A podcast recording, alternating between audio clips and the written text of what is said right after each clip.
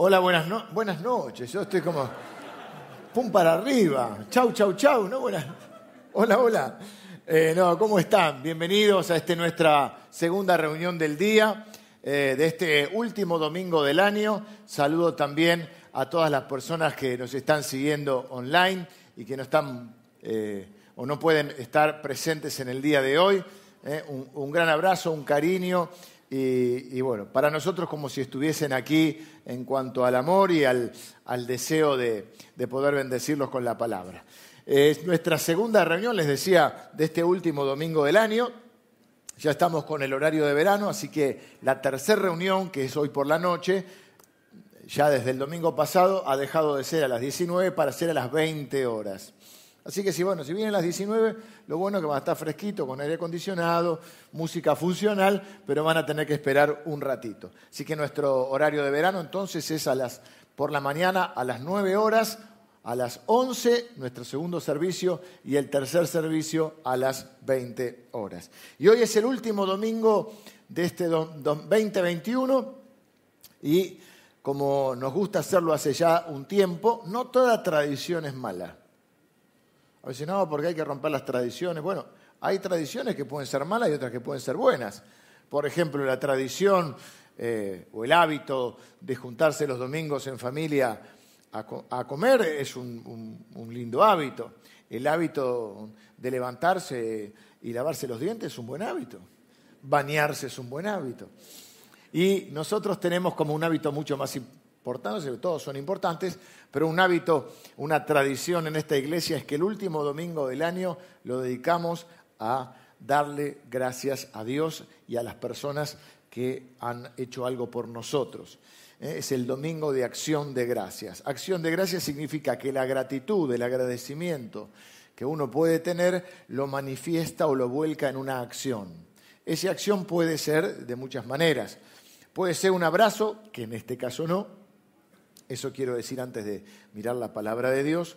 Vamos a eh, hacer un llamado a, una, a extremar nuevamente ciertos cuidados. Me acabo de sacar el barbijo solo por que, bueno, para predicar con barbijo es más complicado. Pero creo que es un tiempo en que tenemos que volver a ser muy cuidadosos. Como todo, mi, mi maestra de primero y segundo grado, ¿viste esas cosas que te acordás? Eve se llamaba, como Eve, como mi amiga Eve. Y Eve decía, la señorita Eve, son hijos del rigor. ¿Viste? Porque te daba un poquito de, de, soga y ya uno se portaba un poco mal.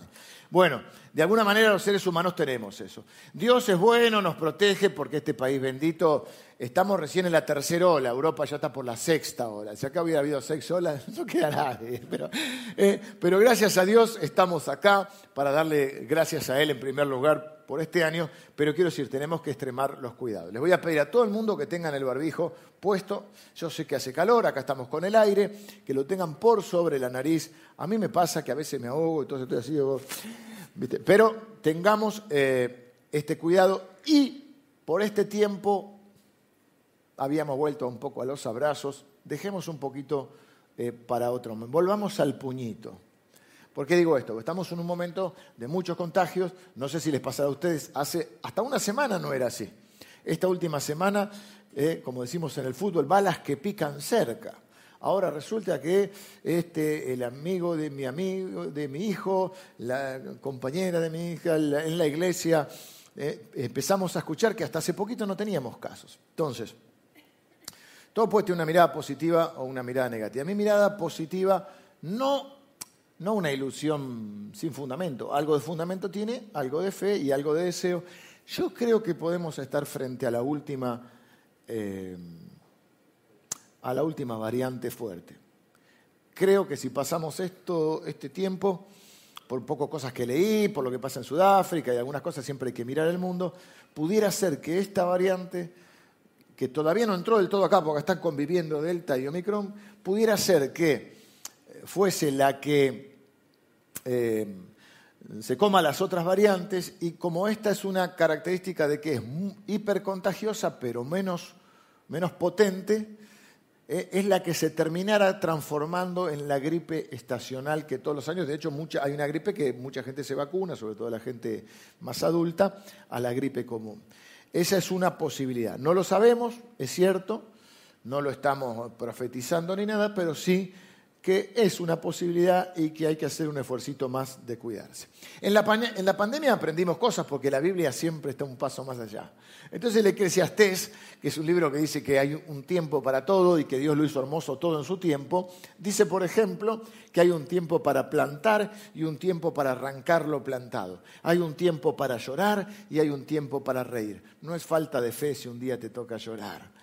Y dice también que hay un tiempo para abrazar y un tiempo para abstenerse de abrazar. Y vos decís que cuando uno lo leía, hasta o hasta, decía, ¿por qué será que mete, mete estas cosas? Pero justo ahora estamos viviendo eso. Este es un tiempo en que quizá hay que abstenerse de abrazar. Eh, así que pienso que entre los contagios masivos, la gran campaña de vacunación, el virus va rebotando, va perdiendo fuerza, eh, o va, eh, va eh, a ir, pienso yo, transformándose en una gripe estacional. No lo sé completamente, no, no lo puedo asegurar, pero es una de las expectativas que tengo que para ya mediados del año que viene podamos estar. Pero este es un tiempo de cuidarse, ¿sí? Así que vamos a hacer lo que nos toca hacer de nuestra parte y obviamente a confiar en que Dios hace lo que nosotros no podemos hacer. Y hoy es este domingo de acción de gracias. ¿Eh? La Biblia habla de incluso de presentarse delante de Dios con acciones de gracia. La acción de gracia puede ser, en una situación decíamos, un abrazo a alguien, una palabra de, gratitud solamente, o nada más y nada menos que decir gracias. Un regalito, un presente es una manera de decir gracias. Eh, hacer algo por alguien, eh, un gesto, o bueno, en el caso del Señor tenemos muchas formas de darle gracias a Dios eh, lo hacemos también a través de, obviamente, también de nuestras ofrendas, es una manera de agradar a Dios, y también, por supuesto, cuando le cantamos, cuando expresamos nuestra gratitud de alguna manera. Eh, vamos a mirar el primer pasaje que vamos a mirar de la Escritura.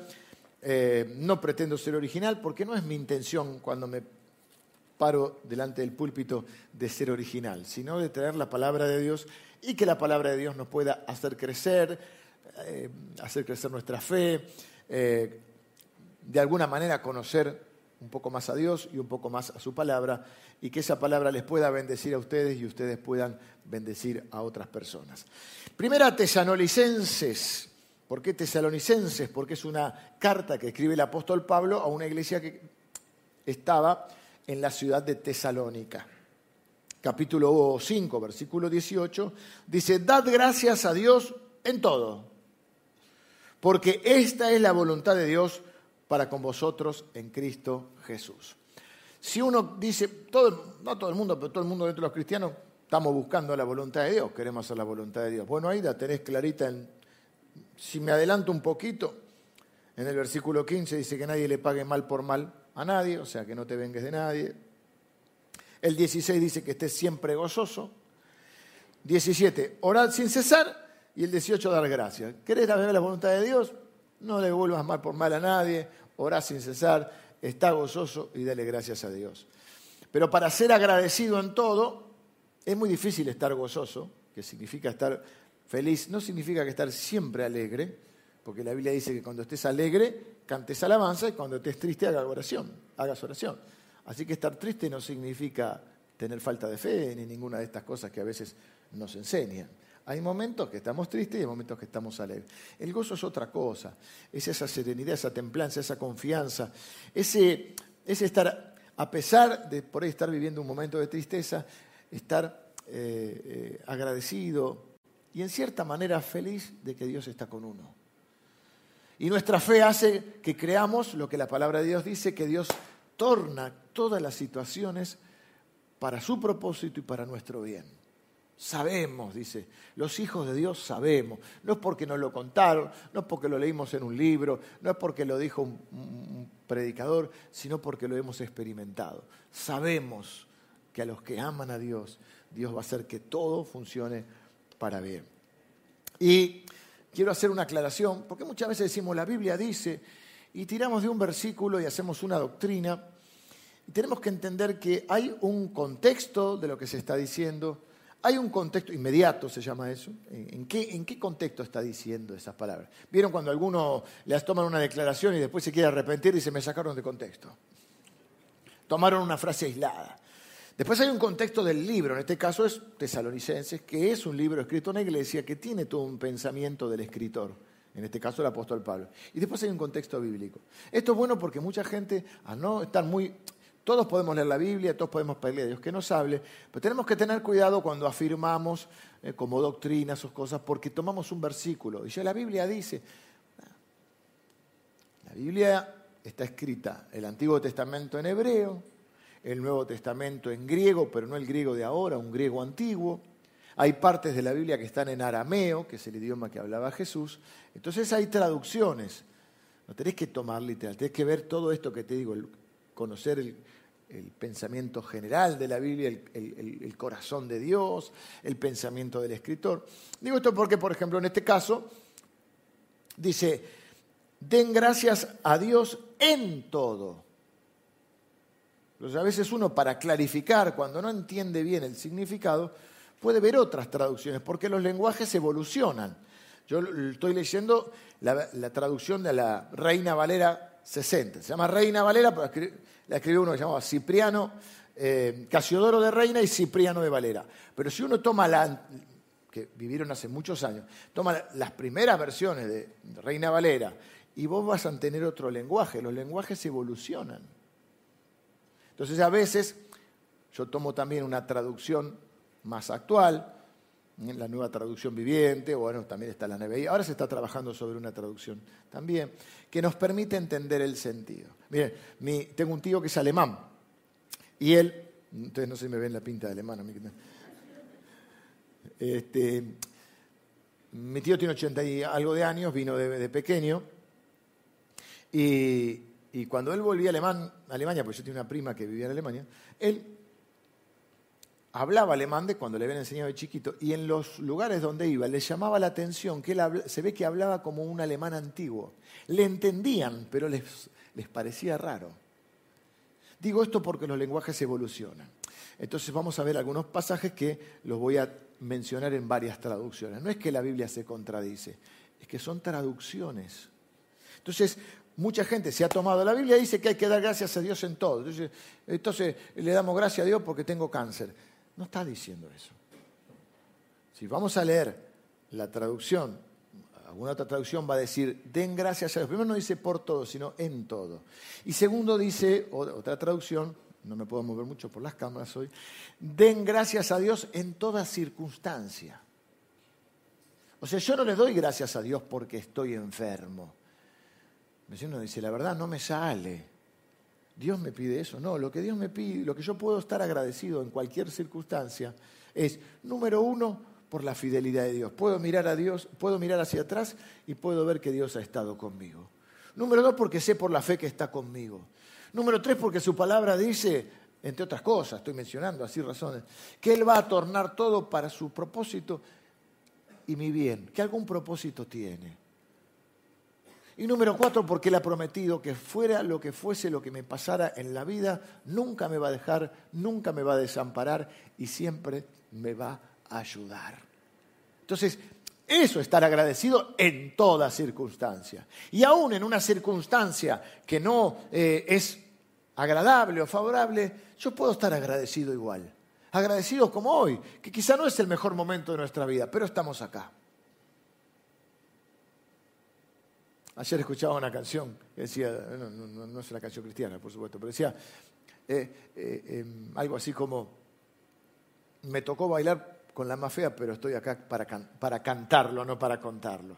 Estamos acá para contarlo. Quizá fue un año difícil, pero estamos acá para contarlo. Quizá este, hay seres queridos que se nos han ido en este tiempo, se nos han anticipado.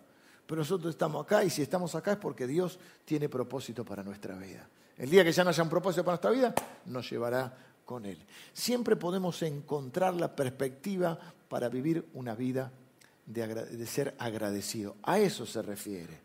No a la otra, eh, para mí, pensamiento artificial. Le doy gracias a Dios porque me robaron. Estoy contentísimo. No, le doy gracias a Dios porque me cuidó, porque la puedo contar, porque a pesar de todo tengo lo, que, lo, necesario para vivir. Bueno, siempre buscar la, la perspectiva de Dios. En, en mi familia había un amigo de la familia, de mis papás, que él no era muy creyente, no era creyente, pero él eh, nos decía, poco en broma, un poco en serio, ustedes los cristianos, ¿qué vivos que son? Si llueve, dice, gracias a Dios, llovió porque bueno, las plantas le hace falta al campo. Y si no llueve, gracias a Dios porque está el sol, siempre tienen algo para darle. Y en realidad esa es la vida del cristiano. Lo contrario a eso es la, como decía algún pastor, un viejo pastor, la queja avanza. La Biblia dice que el que busca encuentra, ¿no? Buscad y hallaréis. Y si vos buscás hoy motivos para quejarte, te puedo sacar una lista de acá. Y si querés buscar motivos para estar deprimido, también lo vas a encontrar. Y si querés estar, encontrar motivos para estar fastidioso, los vas a encontrar. Pero también puedes encontrar motivos para estar agradecido. Y de eso se trata el encuentro de hoy. ¿eh? El que busca, encuentra. Eh, ahora dice, porque esta es la voluntad de Dios. Evidentemente, la voluntad de Dios es que seamos agradecidos. Y Romanos nos dice que, eh, Romanos capítulo 12, nos dice que la voluntad de Dios es buena, agradable y perfecta. Es decir, que Dios tiene una buena voluntad para con nosotros. Es lo que también vimos en Navidad que cantaban los ángeles. Es decir, ahora Dios no hace las cosas sin sentido. Siempre detrás de la voluntad de Dios hay propósito y hay significado. Hay una razón por la cual Dios quiere que hagamos las cosas. No lo hace así porque se le ocurrió. Entonces, ¿por qué Dios, por qué la voluntad de Dios es que seamos agradecidos? Bueno, porque Dios sabe que esa actitud es la que bendice nuestras vidas. Hay muchas razones por las cuales nos bendice, nos hace bien ser agradecidos. Yo les voy a mencionar dos, por una cuestión de tiempo y porque, bueno, eh, hay muchas cosas que podríamos decir al respecto. Todos los años hablamos acerca de, eh, no solo esta fecha, en otras fechas es un valor de los cristianos la gratitud. Mm, pero de las personas en general, mi abuela la española siempre decía, es de bien nacido ser agradecido. Se ve que es un refrán de allá. ¿Y cuáles son esas razones para que Dios o para que la voluntad de Dios sea que nosotros demos gracias? Bueno, les voy a mencionar dos. La primera es que la gratitud nos vuelve personas más felices. La gratitud está vinculada a la felicidad. Es muy difícil que alguien sea feliz si no está agradecido. A Dios, a la vida, ¿viste? gracias a la vida que me ha dado tanto, al universo, a otras personas, depende la fe o la creencia que, cada uno tenga. Pero es algo que manifiestan incluso aquellos que estudian el comportamiento humano. Aún leí un artículo también sobre neurociencia, que es algo que está eh, muy ahora eh, vigente, y en aspectos, digamos, aún psicológicos o emocionales, parte, parte de la salud emocional, es que las personas agradecidas son más felices.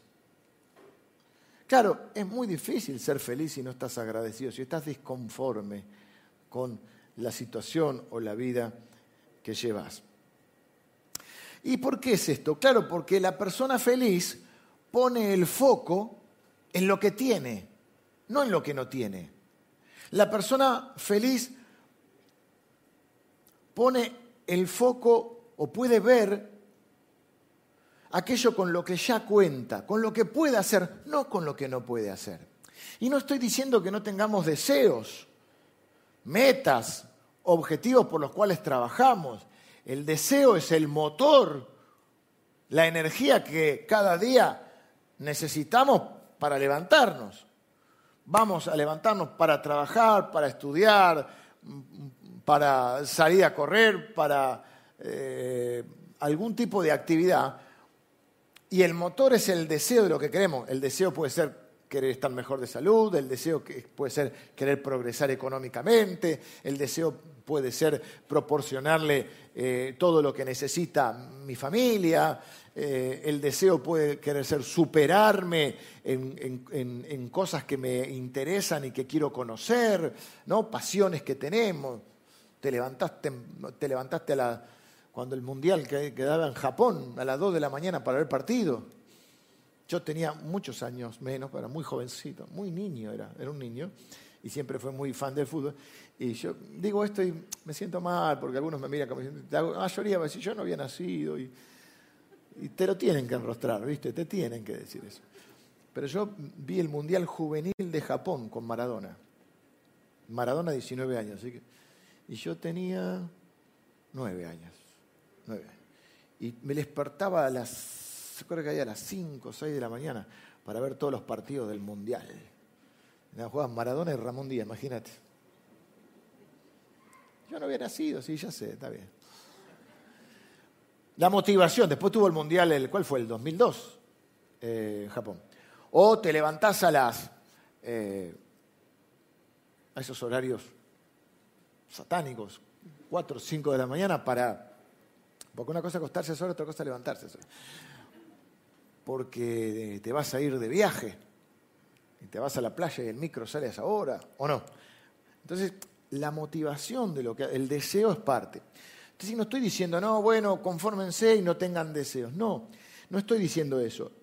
Eh, seguramente ahora que termina el año, hace, no siempre, pero muchas veces está la costumbre mirar el año, qué pasó, qué fue lo bueno, y en las redes sociales, cada uno. Las redes sociales tienen un, tema también, ¿no? Porque ahora la gente quiere ser famosa. A mí me da risa, una pequeña famita. ¿No? Es decir, yo, yo, yo quería jugar al fútbol, jugaba medianamente bien, pero quería ser futbolista, pero porque me gustaba el fútbol, no para ser famoso. El problema de ahora es que la gente no quiere, mucha gente, no quiere hacer algo porque, porque es su pasión, sino para ser conocido. ¿Qué tiene que ver? Ya en algún momento lo voy a enganchar porque por algo lo dije en el primer servicio. Y así como miramos para atrás el año, también empieza el año, nos ponemos los, las metas. Este año voy a terminar la secundaria, este año voy a conseguir trabajo, lo cual me parece bien. Este año voy a hacer dieta, este año voy a cuidar mi salud, este año mm, voy a estudiar, voy a dar las materias que me faltan, no sé, mm, nos ponemos, eh, quiero hacer un viaje, este año quiero mm, arreglar la casa, no sé cuáles son tus deseos para el próximo año, pero yo lo que te puedo decir es que conozco mucha gente que nunca está feliz, aun cuando logra aquello que pensaba que le iba a dar esa felicidad. Ayer me propuse en un momento así. Ayer fui a llevar a mi hermana al aeropuerto, a la tardecita hasta la noche. Hay que hacer el test ahí, el PCR ahí. Eh. Así que fuimos con tiempo. Ella regresaba a, Estados Unidos, a los Estados Unidos, que es el país donde ella vive, y la llevé al aeropuerto. Bueno, la dejé todo, tomamos un café ahí. Y cuando salí hacía una noche espectacular, y yo estaba ahí en el estacionamiento, y tuve un momento de lucidez así. Estaba pensando un poco, antes, antes ya de venirme, pero me quedé ahí unos minutos. Y dije, voy a tratar, porque primero lo aseguré y después... Iba a decir reculé un poco, pero bueno, es decir, voy a tratar de no quejarme más por nada. Pensé en la cara de mi esposa, que me iba a mirar. No sé si te lo dije anoche porque Dije, cuando vuelva se lo voy a decir a Lili, y yo sabía que me iba a mirar con esos ojitos que ya le conozco. Ay, ojitos celestes, sí, pero... Eh, eh, eh. Hablan esos ojitos. Porque uno es un poco quejoso. Y si querés quejarte, hay un montón de cosas para quejarte. Y hay cosas que parece que nunca van a cambiar. Y te voy a decir más, hay cosas que nunca van a cambiar que no sabemos si van a cambiar. Pero podemos enfocarnos en esas. Quizás porque sea nuestra naturaleza quejarnos, ¿viste? Queremos más, queremos mejor, queremos más barato, queremos más rápido, queremos ahora, queremos fácil. Todo eso. Como ese dicho que decía, rápido, barato y, bueno. Y, ¿viste? Bueno y barato no es rápido. Rápido y barato no es bueno y así sucesivamente. No me pidan que lo repita. Quizá está en nosotros eso. Así que yo no hablo de que no tengas deseo. Lo que quiero decirte que no permitas que los deseos que aún no se han cumplido en tu vida te roben la alegría por las cosas que sí ya tenés, por lo que sí ya lograste, por lo que sí hoy contás. Lo que hace la alegría, por eso no, el, perdón, la gratitud, lo que hace es que nos enfoca en lo que tenemos en vez de enfocarnos en lo que nos falta. Por eso, en este contexto que vivimos de tanto queja, de tanta negatividad, de tanto desánimo, necesitamos mirarlo desde la perspectiva de Dios y por eso es la voluntad de Dios que seamos agradecidos, porque al fin y al cabo Dios cree que vivamos vidas felices. Miren lo que dice el Eclesiastés. Ustedes, los que me conocen, saben que a mí el libro de Proverbios y el libro de Eclesiastés son dos libros que me, eh, me gustan mucho porque son dos libros. Viene Salmos, que están como la mitad de la Biblia, Salmos, Proverbios, Eclesiastés. Son libros de sabiduría, sabiduría práctica para, cada, para, para la vida. Y hay una, forma de proverbios, Eclesiastés también tiene algunos proverbios incluidos, que se llaman antitéticos, o sea, de antítesis. Mejor es un bocado seco y en paz ¿eh? que un manjar en un lugar donde hay pelea. Mejor esto que lo otro. Vamos a una serie, podemos hacer una serie sobre eso es mejor una cosa que la otra. Y hay uno que dice así, Eclesiastés capítulo 6, versículo 9. Más vale, o mejor, más vale vista de ojos que deseo que pasa. No está muy claro. Entonces, ahí donde, ¿qué podemos estudiar? A ver, en otra traducción, a ver si lo entiendo más, qué es lo que está diciendo. Entonces yo tengo aquí, por ejemplo, una traducción más actual que se llama Nueva Traducción Viviente, que lo vas a entender mejor. Dice, disfruta de lo que tienes en lugar de desear lo que no tienes. Soñar con tener cada vez más no tiene sentido. Es como perseguir el viento. Hicimos una serie que se llamó Persiguiendo el viento, porque es cuando el, predicador traduce también, todo es vanidad, todo es efímero, todo es como, como tratar de atrapar el viento. Es un sinsentido. Entonces dice, a veces eh, en esa carrera que algunos llaman la carrera de la rata, viste que están en la ruedita y siempre está en el mismo lugar. Es esa carreta de la rata donde vamos posponiendo la felicidad. Y lo que acá dice es mejor valorar lo que tenés, lo que Dios te ha dado, que estar siempre queriendo más. Es mejor ser feliz con lo que tenés que estar esperando o posponiendo tu felicidad hasta que la situación sea la ideal. Y así empezamos la vida, y somos chicos y queremos ser grandes. Y después nos pasamos toda la adultez recordando cuando éramos chicos. Si tuviste una linda infancia, eh, recordando esos momentos. Las series que veíamos cuando éramos chicos, las películas, los juegos, el campito, el fútbol hasta las nueve de la noche que tu mamá te llamaba a comer, que se hacía de no, o no. Todas esas cosas, que agarrar la bicicleta y salir, algunos ya están recordando, ¿o no? Pero cuando éramos chicos queríamos ser grandes. Vaya a saber qué apuro, ¿para qué? Fuimos a la secundaria y nos volvió loco la maestra de la profesora de matemática, la de química, la de física. Quiero terminar, yo quiero trabajar. Un amigo mío decía, prefiero picar piedra ocho horas que estudiar una. Hasta que picas ocho horas, ¿no? 300 grados de calor, a la sombra, la lluvia, el viento este. Y entonces querés terminar la secundaria y después te das cuenta que fueron los mejores años de la vida. Casi. Pero yo era feliz. Iba a la escuela, era una fiesta. Sí, bueno, el estudio, todo, pero convengamos que poquito de estudio, después fútbol, volei, handball, etcétera. No vamos a entrar en detalles. Todos tenemos una vida, hermanos. Quiero trabajar porque quiero ser independiente. Porque ya no me aguanto más a mis padres que me digan lo que tengo que hacer. Muy bien, ¿querés que te traten como grande? Portate como grande. Porque hay una edad, viste, que querés los, derechos de los grandes, pero querés los beneficios de los niños. Te querés el, árbol, querés el regalito en el arbolito. Querés que tu papá te pague las cuentas, pero vos te querés tomar decisiones. No hay ningún problema. Y entonces después te das cuenta que para ser libre tenés que venderle ocho o nueve horas de tu tiempo a alguien para que te pague el sueldo. Y ya no sos más libre. Y tus amigos te llaman, sí, nos vamos de picnic. Y vos decís, no, tengo que estar, tengo que estar trabajando. Entonces viene alguno, la, la, la bendición, el padre dice, o trabajás o estudiás. Y vos decís, quiero tocar la guitarra todo el día. Y que la gente se enamora. ¿ah? Y mejor que te afeites, mejor que trabajes. ¿La cosa con esa canción? Antes te decían, cortate el pelo, afeitate y salí a buscar trabajo. O estudiar, yo voy a estudiar.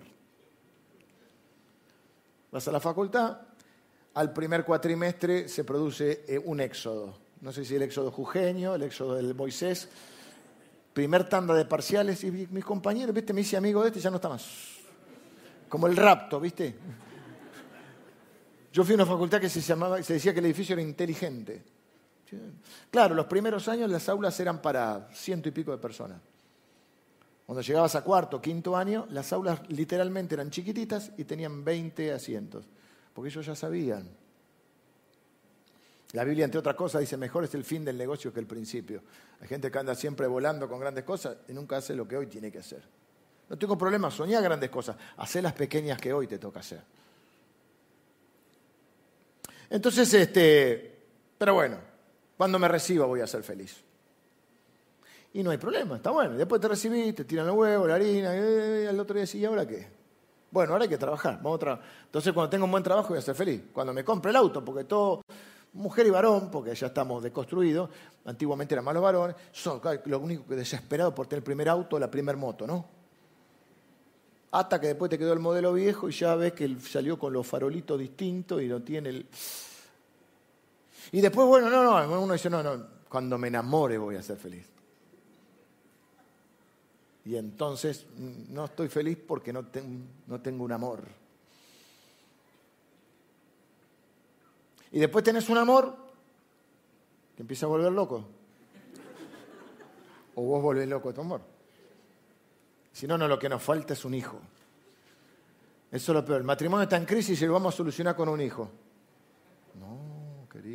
Solucionalo, después ten el hijo, porque si no, no hay problema. Aparte, ¿qué carga le pone al pibe? Que él te va a hacer, ¿viste? alguien que me haga feliz. Vos tenés que buscar a alguien que te haga feliz. Vos tenés que ser feliz para tratar de hacer feliz a alguien. Y si vos tratás de hacer feliz a alguien, probablemente seas feliz y el otro te haga feliz. Pero no es que alguien que dé mucho, es un montón, diría mi hija. Es un montón que ponerle a alguien que te haga feliz. Vamos a tener un hijo para ser feliz. Tenés un hijo y sí, pero antes estaba tranquilo. Ahora nació, tiene fiebre, el dientito y estás, no podés dormir, angustiado porque está amarillado. ¿A cuál fue de los dos que lo fuimos a llevar? A Jero. Me voy a buscar a Lili para irnos de la clínica, nació.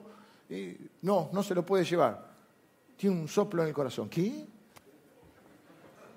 Bueno, después, gracias a Dios, no fue o Dios lo sanó. No, no, Hacía dos días que había nacido y sufrí más que toda mi vida hasta ese momento.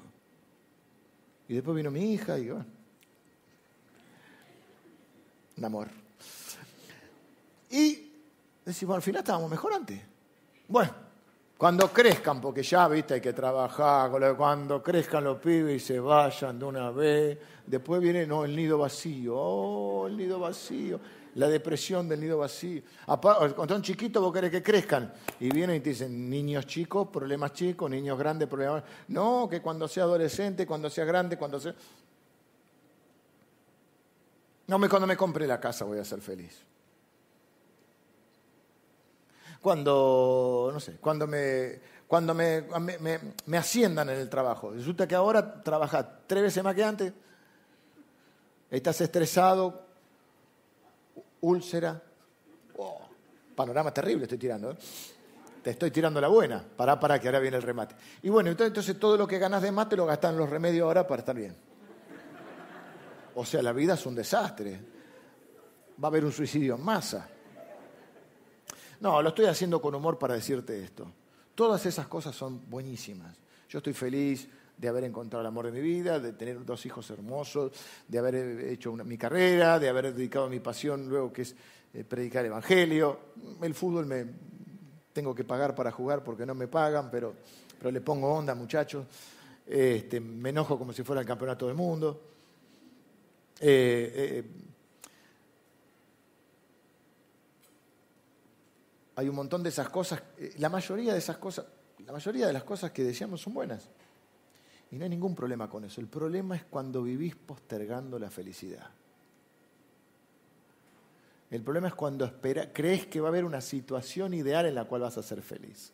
Repito, los deseos son buenísimos porque son el motor para seguir adelante, para avanzar, para ponerse las pilas, para... Pero es como ese famoso dicho, es decir, no, solo puedes tener que ser feliz cuando llegas al final del camino, tenés que ser feliz durante el camino, porque el camino es largo y las cosas no se ganan en un día. Y las cosas no se construyen en un día. Y lo que se construye rápido y barato no es bueno. Y mientras tanto vos podés ser feliz con lo que ya tenés. La gratitud convierte lo que ya tenemos, sea lo que fuera, en suficiente. Y como dice, creo que es el pastor Rick Warren, dice, si Dios no hiciera más nada por mí, con todo lo que se hizo, yo le tendría que estar eternamente agradecido y sería eternamente deudor de Dios, con lo que ya hizo. Ya con el solo hecho de saber que ni la muerte me va a poder separar de Él y que tengo la vida eterna, que mi vida no termina acá, ya eso, haberme transformado en un ser eterno para estar con Él, todos somos eternos, pero no todos vamos a estar con Él, pero para estar con Él, eso ya sería suficiente para que yo esté agradecido de por vida. Así que lo que sea que tengamos, la gratitud nos ayuda a eso, a reconocer las bendiciones que ya tenemos. A veces no podemos valorar las bendiciones que tenemos por estar mirando lo que nos falta o por estar mirando lo que otro tiene. Jesús contó una parábola de eso. Es fuerte. Le podemos llamar envidia, envidia sana, como si hubiera una envidia sana. Mejor decir admiración, que, pero y, que un, hombre que tenía mucho dinero contrató a obreros para trabajar. Todavía yo lo veo en la, plaza, en la estación de Castelar a veces se ve, están eh, la gente ahí, los obreros, y, pasan camionetas y los contratan. Entonces fue a las en la época de Jesús en una plaza, todo transcurría en la plaza, como los pueblos, viste que todo transcurre en la plaza. A las 8 de la mañana contrata, o no sé, a las 6 de la mañana, me acuerdo que ahora rápido quiero hacer la parábola, contrata a unos obreros y le dice, mira, te voy a pagar un denario, te voy a pagar un buen sueldo por, por este día, un jornal. Contentísimo, llamaste por el celular, vieja, conseguí trabajo, bueno, vamos a trabajar. Trabajan todo el día. Y después, el, durante el día, el dueño de la finca fue contratando gente. Fue a las 10 de la mañana de vuelta, le faltaba. Fue a las 10 de la mañana, contrató otro más. Fue al mediodía, contrató otro. Fue a las 3 de la tarde, contrató otro. Y entonces, bueno, cuando llega el momento de pagar, a los de las 8 de la mañana, acá está lo que te prometí, pum.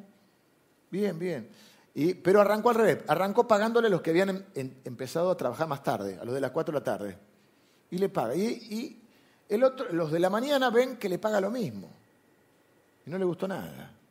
Y dice, sí, injusto. A, primera vista es injusto. Eh, yo, yo trabajé mucho más que este y me pagas lo mismo. El dueño de la finca dice, ¿no convenimos en esto? ¿No era el sueldo arreglado? ¿No estabas contento porque habías conseguido trabajo. De última, no te planteaste en ese momento, porque viste, la vida es injusta, ¿no? No te planteaste que en ese momento vos conseguiste trabajo y el otro no. Ahí la injusticia no te molestó. Y si yo con mi plata le quiero pagar al de las cuatro, le quiero pagar lo mismo, ¿cuál es el problema? Si yo a vos te pagué lo que, había, lo que habíamos acordado. Dice, ¿no será que tú tienes envidia del otro? Y a veces vemos que alguien tiene una bendición y decimos, eh, pero mira, yo...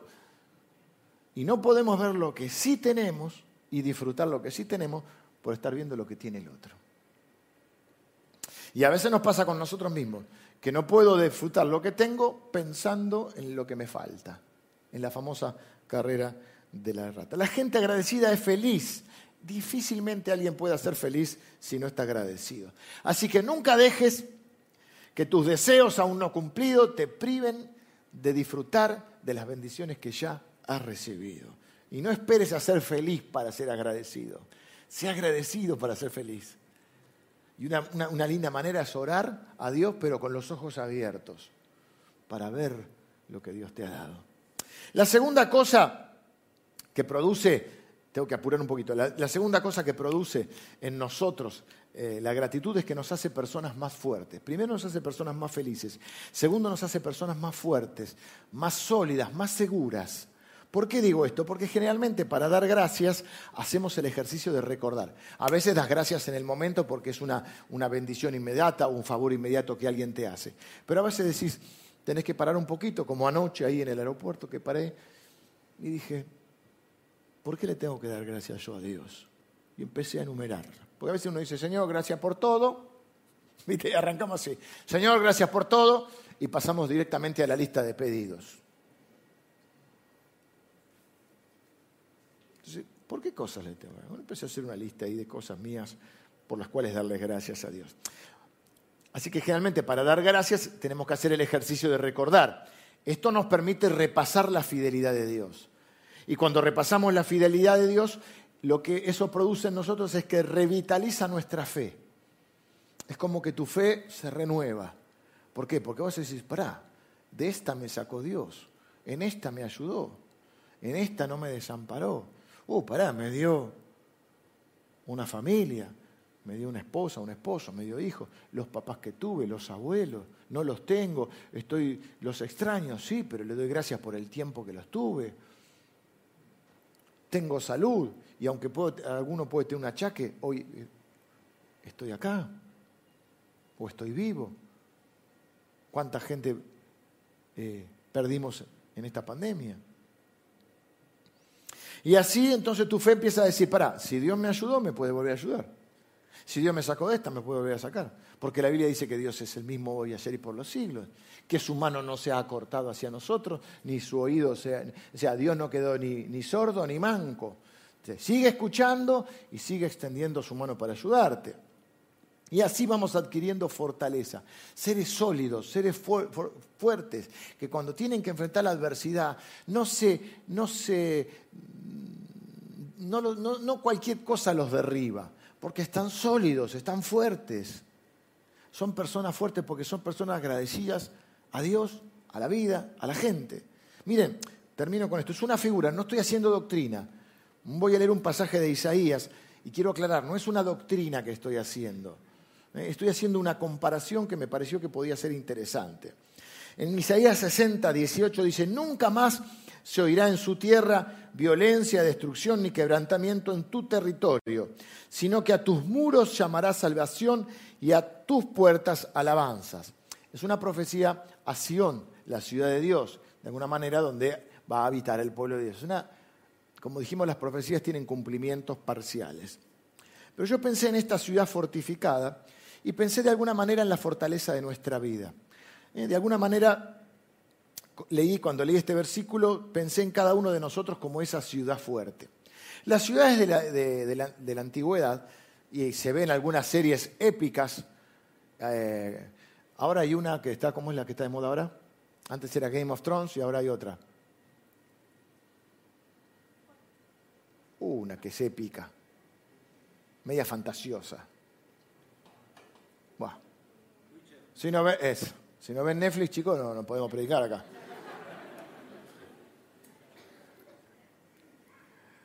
¿Cómo es? Witcher. No la vi yo, pero vi que está la, me, aparece el tráiler, cada vez que pongo Netflix aparece ahí. Pongo esto para que tengan una idea. Estamos en la, cosa bíblica, pero durante muchos siglos duró esto, de que las ciudades eran más fuertes por, por ejército, todo, pero por dos características fundamentales.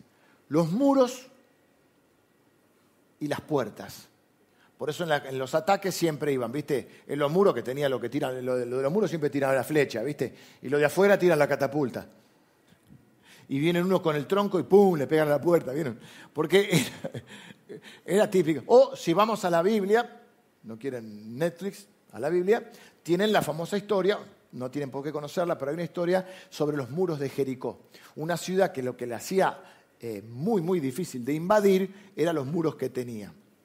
Y justamente estaba pensando en el primer servicio que Dios les manda a rodear la ciudad siete veces, calladitos, y en un momento, pero iban tocando las trompetas, o sea, iban adorando a Dios, y en un momento iban todos calladitos, y en un momento Josué, que era el líder, tenía que decir, cuando yo les diga, ustedes tienen que gritar. Y dice, griten porque Dios nos ha entregado la ciudad. Y armaron un grito de alabanza y pa, pa, pa, los muros caen. Y ahí cantamos, los muros caen. ¿eh? que de alguna manera representan las imposibilidades. ¿Por qué digo esto? Porque la fortaleza de una ciudad estaba en los muros y en la puerta. Y acá dice, Por eso digo, es una figura, no estoy haciendo doctrina, estoy haciendo una figura de esto. Pensé en nosotros como una ciudad fuerte y pensé, dice, a tus muros llamarás salvación. ¿Qué es la salvación? ¿Qué representa? Y de alguna manera la salvación es lo que Dios hace por ti. Lo que ha hecho, lo que hace, lo que hará. Es la obra de Dios la salvación. Pero las puertas, dice, llamarás alabanza. ¿Y qué es la alabanza? La alabanza de alguna manera representa la respuesta nuestra al obrar de Dios. Quiere decir que una ciudad no es completamente fuerte si no tiene puerta.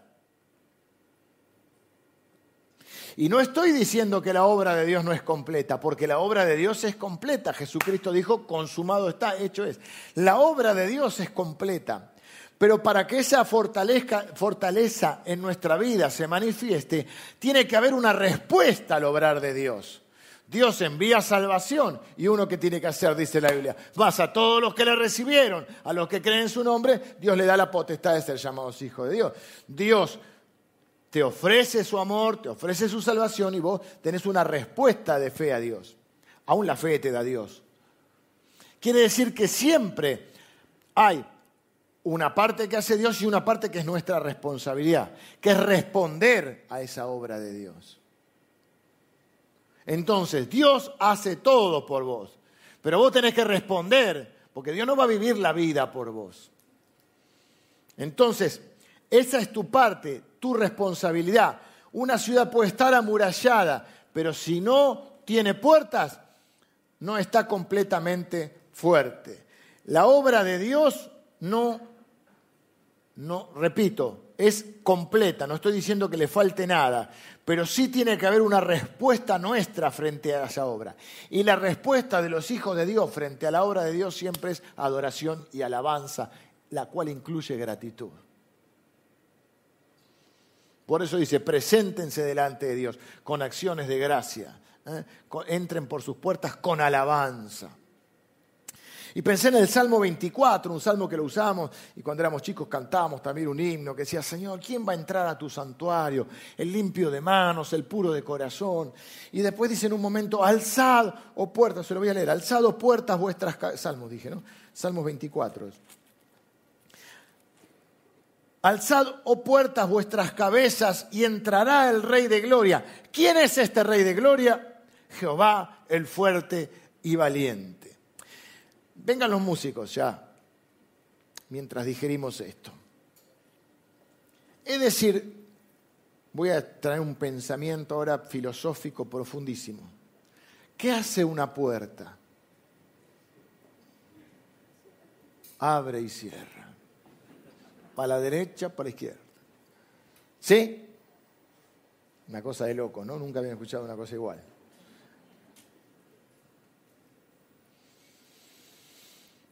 El Salmo 24 dice que hay una puerta que entra el Rey de Gloria. Y la Biblia dice también, y repito, no es doctrina, es una figura que estoy tomando, en una parte de la Biblia, hablando de nuestra mente, de nuestro ser, dice, no den lugar al diablo. Ojo acá. No den lugar al diablo. En nuestras relaciones habla, en pero las relaciones es cuando se dañan, cuando en tu corazón dejas entrar ah, el rencor, la envidia, puede ser otra cosa, el temor, la ansiedad, cosas que hagan que te hagan mal y que el foco, en vez de ponerlo en Dios, lo pongas en tus temores, tus miedos, tus ansiedades, tus rencores, tus envidias, en todos los pensamientos que atentan contra tu bienestar. Y todo eso, ¿quién lo envía? El enemigo, por supuesto, también. Ahora, acá dice que hay una puerta que entra el Rey de Gloria. Y que nosotros no tenemos que dejar entrar al enemigo. Es decir, que esa misma puerta puede invitar a pasar a alguien, dejar pasar a alguien, y esa puerta también puede repeler a otros, que eso es lo que hacía la puerta de una fortaleza. La abría para, la, para los bienvenidos y se cerraba contra los enemigos. ¿Me siguen la idea? Yo creo que es una linda figura de lo que es la alabanza en nuestra vida. ¿Saben lo que es la alabanza? La alabanza es, mm, miren, cuando uno va al diccionario hasta dice alardear de Dios, jactarse, es reconocer la grandeza, es similar a la adoración, es reconocer la grandeza de Dios, es proclamar las bondades de Dios, es hablar bien de alguien, es hablar bien de Dios. La puerta de la alabanza te hace fuerte, porque le cierra la puerta al diablo, al enemigo, y le abre la puerta a Dios. Le cierra la puerta a los pensamientos que destruyen tu vida, sea miedo, ansiedad, amargura, rencor, envidia, celos, avaricia, insatisfacción, y le abre la puerta a la bendición de Dios. Abran las puertas y entrará el Rey de Gloria.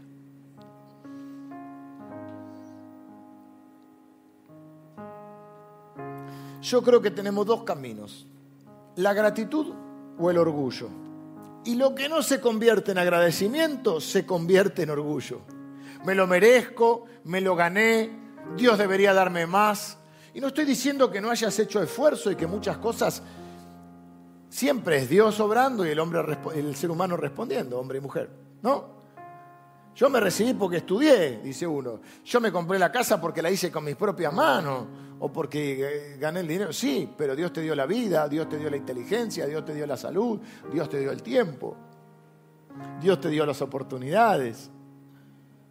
Dice que todo lo bueno, el hermano de Jesús, Santiago creo que es el que dice, todo lo bueno, todo don perfecto, todo proviene de Dios.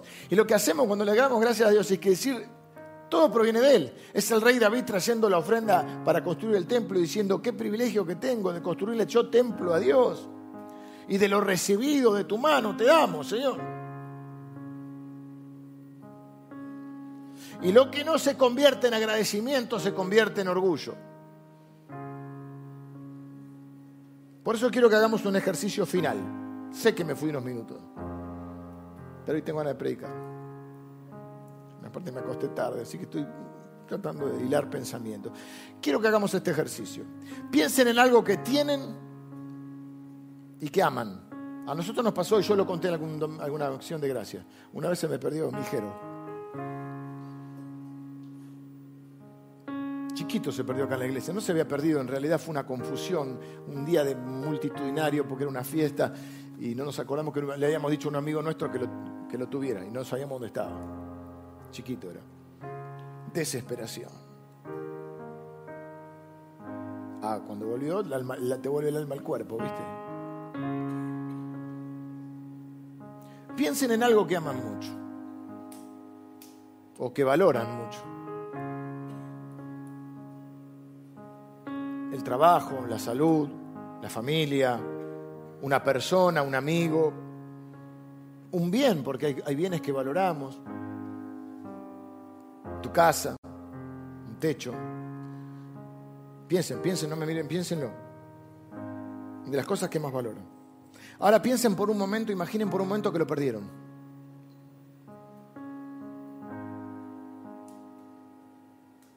Mañana te presentas y te dicen, no, vas a meter la tarjeta para... Tu tarjeta no, te quedaste sin trabajo. Vas ahora, bueno, es un juego, tranquilos. Pero siéntanlo un minuto. Vas, llegás ahora a tu casa, te robaron todo. O se prendió fuego. A un hermano acá hace un tiempo atrás se le prendió fuego. Tus hijos, Dios no quiera, no están más. Estás más o menos bien de salud. Mañana te sentís mal, vas al médico y te dice, esas caras de médico que Diga algo, médico, diga algo, por favor. Hay que hacer más estudios.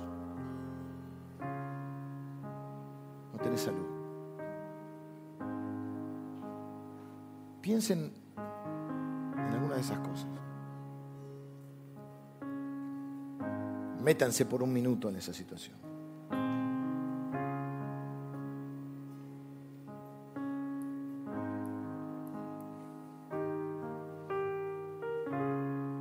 Bueno, ahora volvamos a la realidad. Lo recuperaste. Tus hijos están, La casa no se quemó.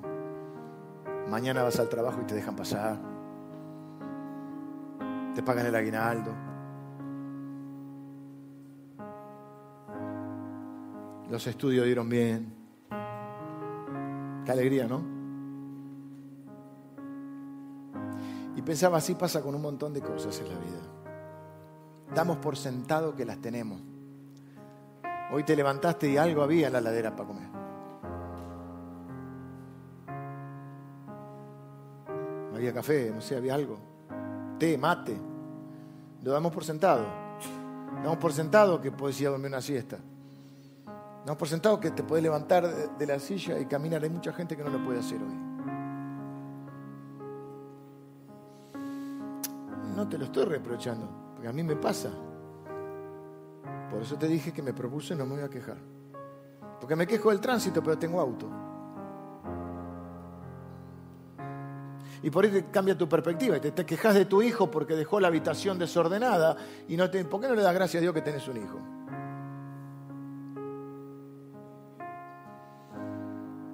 Y me quejo porque estoy cansado, pero gracias a Dios que estoy cansado porque tengo trabajo. Y capaz que el domingo pasado que no entraba más nadie acá y esto era un lío, y por ahí te quejaste porque tuviste que dejar el auto a cuatro cuadras. O le podés dar gracias a Dios porque hubo un montón de gente que conoció al Señor. ¿Ves que tu perspectiva puede cambiar?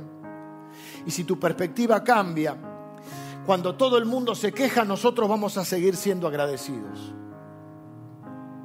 Porque tenemos un Dios muy, muy bueno. Y no vamos a dejar que los deseos que aún no se han cumplido en nuestra vida nos roben la alegría de lo que sí ya se ha cumplido, de lo que sí tenemos. Vamos a convertir cada bendición en alabanza a Dios.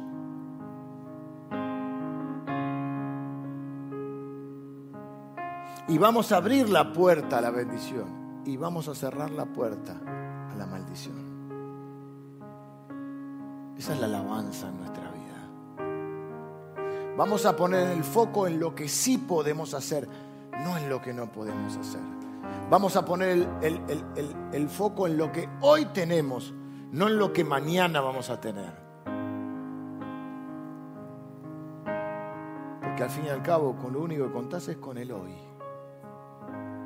Ni preocupándote por el mañana ni amargándote por el pasado. Hoy. Vamos a vivir este tiempo que tenemos hoy. Y vamos a disfrutarlo y vamos a ser agradecidos. Es como empezamos las reuniones muchas veces con ese versículo, ese salmo que dice, este es el día que hizo el Señor, vamos a alegrarnos en Él. Por eso yo quiero terminar orando. Por supuesto que es un día de acción de gracias y hemos preparado unas tarjetas. Hemos traído algunos presentes quizás para ah, algún hermano, porque Dios a veces nos bendice a través de alguien, ¿no? Y no podemos darle regalo a todo el mundo, pero sí podemos a muchas personas. Estas tarjetas obviamente las iglesias las preparó gratuitamente para que algunos de ustedes, los servidores, las tienen, puedan pedirle algunas y poner una notita y dárselas a alguien como una manera de agradecer. ¿Mm? Porque Dios nos bendice y muchas veces lo hace a través de personas a las cuales vos decís, vos sos una bendición de Dios para mí. Así que vamos a terminar hoy dando gracias. Eh, Señor, te damos gracias en este día. Ahí donde están, todos ustedes se pueden sumar, las personas que están en línea, ahí en tu casa, en el auto, eh, donde estés. Si estás haciendo el asadito, dale gracias a Dios por el asadito que estás haciendo. Eh, y, donde sea que estés, dale gracias a Dios, porque hoy estás vivo, por las cosas que hoy sí puedes hacer, aunque haya muchas que no puedes hacer, por las que hoy sí tenés, aunque haya muchas que todavía no tenés. Vamos a cambiar la perspectiva. Si buscas cosas para quejarte y para amargarte, las vas a encontrar. Está lleno el mundo de eso. Pero también puedes encontrar cosas para agradecerle a Dios y para valorar la vida y la bendición que Dios te ha dado. Todo el mundo se queja. Nosotros vamos a seguir siendo agradecidos porque tenemos un muy, muy buen Dios.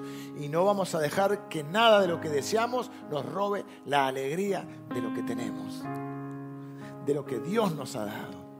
Vamos a disfrutar cada bendición y la vamos a transformar a cada bendición en una alabanza a nuestro Dios. Señor, gracias, gracias por tu palabra. Gracias por cada cosa que nos has dado, Señor. Eh, tenemos una lista larguísima de cosas por las cuales podemos darte gracias. Gracias aún por los deseos que todavía no se han cumplido en nuestra vida, porque nos dan fuerzas, motivación para seguir adelante. Gracias Señor, porque hemos sido tan bendecidos que podemos mirar nuestra vida y decir que tú has sido fiel. Como dijo el profeta Samuel, que hasta aquí nos has ayudado, Señor hasta aquí nos has ayudado. Celebramos tu presencia en nuestras vidas. Celebramos tu bondad, Señor. Celebramos tu fidelidad.